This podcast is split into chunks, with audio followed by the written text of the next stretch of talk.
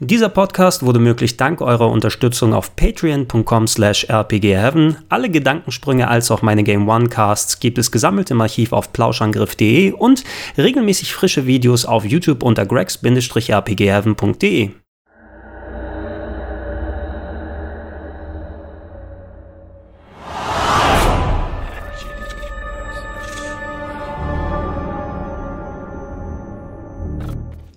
Schock, Schock, Schock, Schock.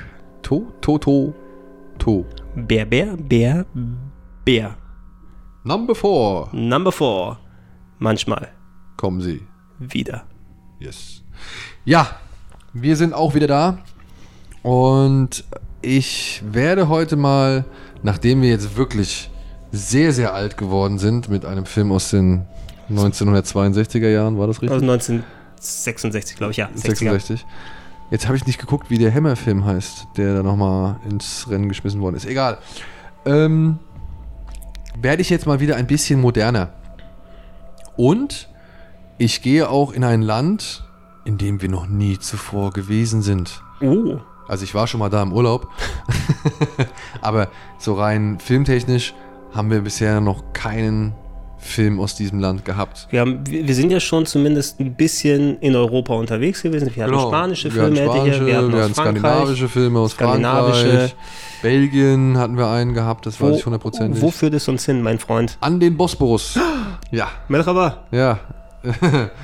Äh, in die Türkei, um genauer zu sein. Ich weiß nicht genau, wo das in der Türkei spielt. Ich weiß nur, dass er von einem türkischen Regisseur kommt. Es ist mein erster türkischer Horrorfilm, Mhm. den ich kenne, muss ich sagen. Ich kenne zwar Tal der Wölfe, aber das ist für mich kein Horrorfilm. Auch wenn er wirklich grauenhaft ist. Fast, Ja. fast so gut wie das türkische Star Wars. Ja, ach, das, das, das war ja noch harmlos dagegen. ja, vor allem frei von irgendeiner politischen Botschaft. Ja, der nächste Film, den ich vorstellen will, ist auch frei von der politischen Botschaft. Zumindest habe ich keine darin entdecken können. Vielleicht sehen das türkische ähm, Zuschauer anders. Naja, er heißt Baskin.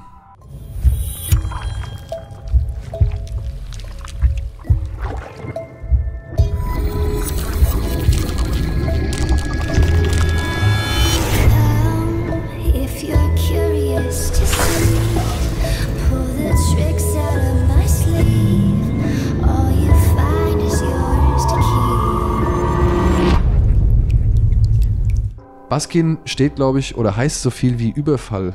Ja? Und ich habe gelesen im Zuge ähm, meiner kleineren Recherche, als ich diesen Film, der für mich wirklich vollkommen in Frage kam, um ihn hier vorzustellen, aber ich, als ich mich da ein bisschen schlau drüber gemacht habe, ähm, da steht sowas für Raubüberfall und das sollte mal ursprünglich auch der Titel für, für The Raid sein. Oh, okay. Ja, das ist wohl in den Sprachen, ist das eine ähnliche Bedeutung, Schreibweise. irgendwas. Ja. Und ähm, ja, Baskin ist von einem Mann namens Chan Efrenol. Es tut mir leid, das ist wirklich den, den, den ich kenne nur einen Film. Ich habe jetzt gesehen, er hat jetzt bereits einen zweiten Film in der Mache. Es gibt auch schon einen Trailer dazu. Irgendwas mit einer Frau, ich weiß es nicht hundertprozentig, wie er heißt, aber Stepmother kann gut sein. Ähm, das ist sein Erstlingsfilm, sagt man dazu, sein Regiedebüt. Und Junge, Junge, Junge.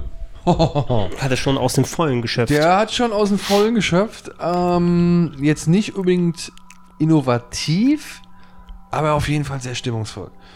Ich erkläre kurz, worum es geht. Es geht um eine Gruppe von Polizisten. Unter ihnen befindet sich ein junger Mann namens, oh, ich muss jetzt nachgucken, Arda heißt er, glaube ich, oder An Andra?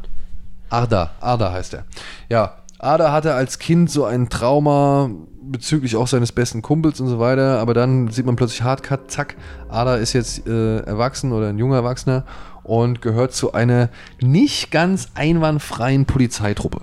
Ja, also die Jungs äh, reden dann auch mal hier schon und da, also hier und da schon mal über Schmiergelder sie angenommen haben oder Leute, die sie verprügelt haben und so weiter und so fort. Also es, wird, die sind es wird gemunkelt, dass es auch solche Polizisten ja, gibt. Es sind halt nicht die allersympathischsten Dudes. So. Kalk gidelim sevdiğim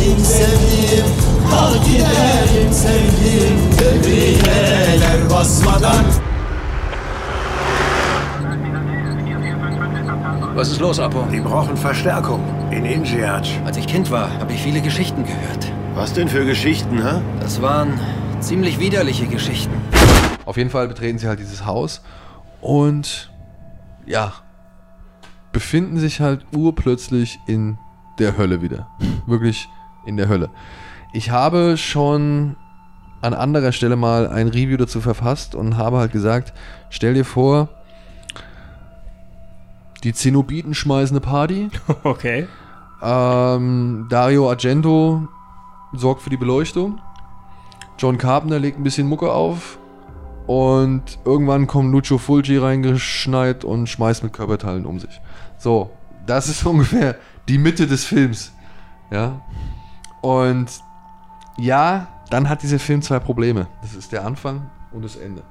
Ja, also Aber alles, was dazwischen ist, ja. alles, was dazwischen ist, alles, was dazwischen ist, ist atmosphärisch und von, von einem unheimlichen Gefühl geprägt. Ja, also es, das ist so wirklich unangenehm, sich in die Lage dieser Polizisten, auch wenn sie noch die größten Arschlöcher sind, ja, aber die landen da in einem Szenario, da möchte man auch nicht drinstecken. Das fühlt sich halt einfach an, ja, als wenn du wirklich in die, in die Welt der Zenobiten eingetreten bist, so, ja, es ist so wirklich so eine richtige Hölle.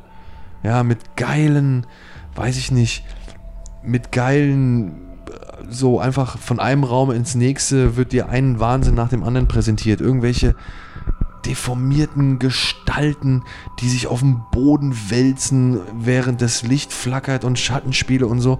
Oder halt ganz hart gefoltert werden, an irgendwelchen Instrumenten kleben, irgendwelche Ritualszenarien, Blut verkrustet mit irgendwelchen Symbolen und was weiß ich. Du wirst halt wirklich in die reinste Albtraumhölle geschmissen, von hier auf jetzt.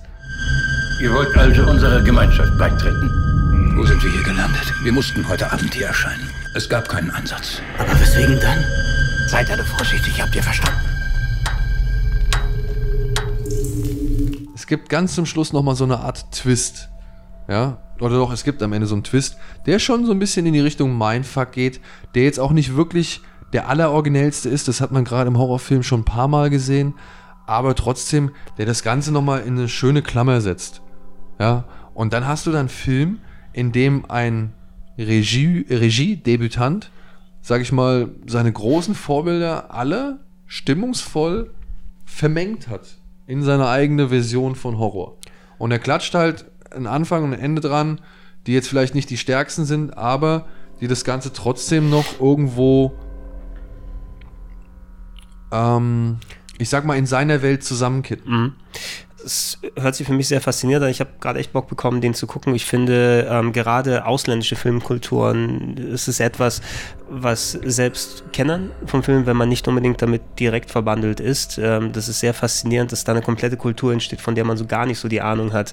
Ähm, zumindest in unseren Bereichen, so du hast ja in, in den anderen Videos mal erwähnt, die ganzen Giallo-Filme Ja. aus, äh, au- aus Italien oder viel, was eben in Spanien und Frankreich dann und so weiter abgegangen ist. Ich kenne mich zum Beispiel ein bisschen mit der griechischen Filmkultur aus, die vielen Leuten auch nicht so bekannt ist. Die goldenen griechischen Filmjahre aus den 60ern oder die Zeit der VHS-Komödie aus den 80ern, wurde dann eben so Schauspieler von Puyo Klaki, Stathis Psaltis, äh, Thanasis Vengos, äh, Sotiris Mustakas und sowas. nicht? Ja, aber für, für mich, äh, für mich, äh, ich kenne mich da in dieser Kultur aus. Neben, äh, ich kenne nicht viele Äquivalente, wo ich sagen würde, ich kenne nicht den griechischen Horrorfilm. Das gibt es bestimmt auch, aber auch ich habe da große Lücken. Doctus. Ne? Und äh, Doctus wäre was. Und ähm, ich äh, kenne noch von einem, mir fällt leider der Name nicht ein. Es gibt auch so einen griechischen Zombie-Film, der vor etlichen Jahren mal so Schlagzeilen gemacht hat. Und du hast du auch schon ein paar Mal erzählt. Ja, genau. Ich muss mal gucken, wie der heißt, dann kann ich dir den Namen gerne mal rübergeben.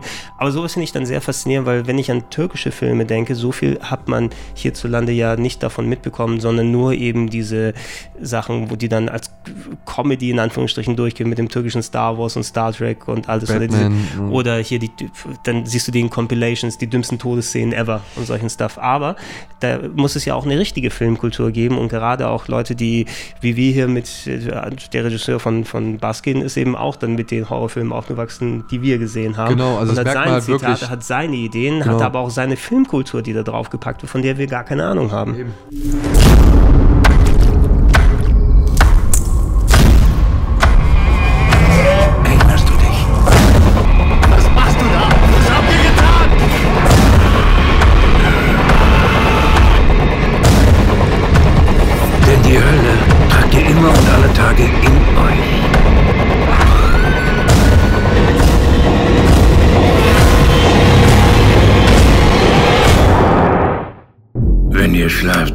Ihr tot.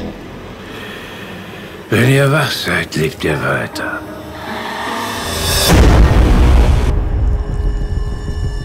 Und der Film sieht schon, der sieht schon gut aus. Also wirklich, der, der hat ein hohes oder ein recht hohes Production Value. Also hättest du mir gesagt, dass der Film auch irgendwie, keine Ahnung, aus Frankreich kommt, hätte ich dir das sofort abgenommen, weil abgesehen jetzt halt mal von den türkischen Darstellern und dass die halt im Original auch alle türkisch miteinander sprechen, ähm, sieht der Film aus, als könnte er aus Frankreich kommen, ja. Und ich finde es halt geil, dass es gibt so viele Leute, die irgendwie versuchen, weiß ich nicht, alten Horror zu rezitieren und irgendwie neu Mhm. zu transportieren. Und da kommt ein junger Mann daher aus der Türkei, das, das, das ein Land, das keiner auf der, auf der Horrorlandkarte wirklich großartig hat. Und der schafft es schon fast leicht. Und ich meine, ich werde jetzt im weiteren Verlauf des Ocktobers einen Film noch aufzählen, der wird stark an diesen Film erinnern. Und der bedient sich auch stark bei denselben Quellen. Und du hattest den ja auch schon, sag ich mal, im Gespräch. Da kommen wir auch noch drauf zu sprechen. Da werden, den werde ich definitiv mit Baskin vergleichen, da werde ich Vergleiche ziehen und da wird es auf jeden Fall Sachen geben, wo ich sage, da hat es Baskin besser gemacht, aber da gibt es auch, auch Sachen, wo ich sage, okay, da macht es der andere halt besser, ja. Aber äh, trotzdem, Baskin für ein, oder ich, ich hoffe, ich spreche es halt richtig aus, äh, für so ein Regiedebüt aus einem Land, wie gesagt, von dem man es halt überhaupt nicht erwartet hat, mit Darstellern, mit denen man ja eigentlich auch gar nichts anfangen kann. Aber wirklich aller Ehrenwert, Hut ab, Respekt. Also das war ein Film, der halt mal wieder so ein bisschen, und wenn es halt auch nicht für die komplette Laufzeit ist, aber trotzdem für eine gute, gute Phase seiner Laufzeit mal wieder richtig schön Horror erzeugt. So, ja. Ich würde gerne mal von euch da draußen, wenn ihr euch ein bisschen mehr als wir mit dem türkischen Kino und speziell Horrorkino auskennt, wenn es dann mehr interessante Sachen gibt, die man gucken kann Immer oder gucken damit, sollte, ne? Also- gerne Tipps in die Comments mit reinschreiben, weil gerade ich bin echt fasziniert, das mal ein bisschen zu entdecken. Ja, also Baskin, wer ihn noch nicht gesehen hat, ähm, kann man wirklich sich schon mal geben und kann man auch honorieren. Genau, dann dein Platz Nummer 9. Neun.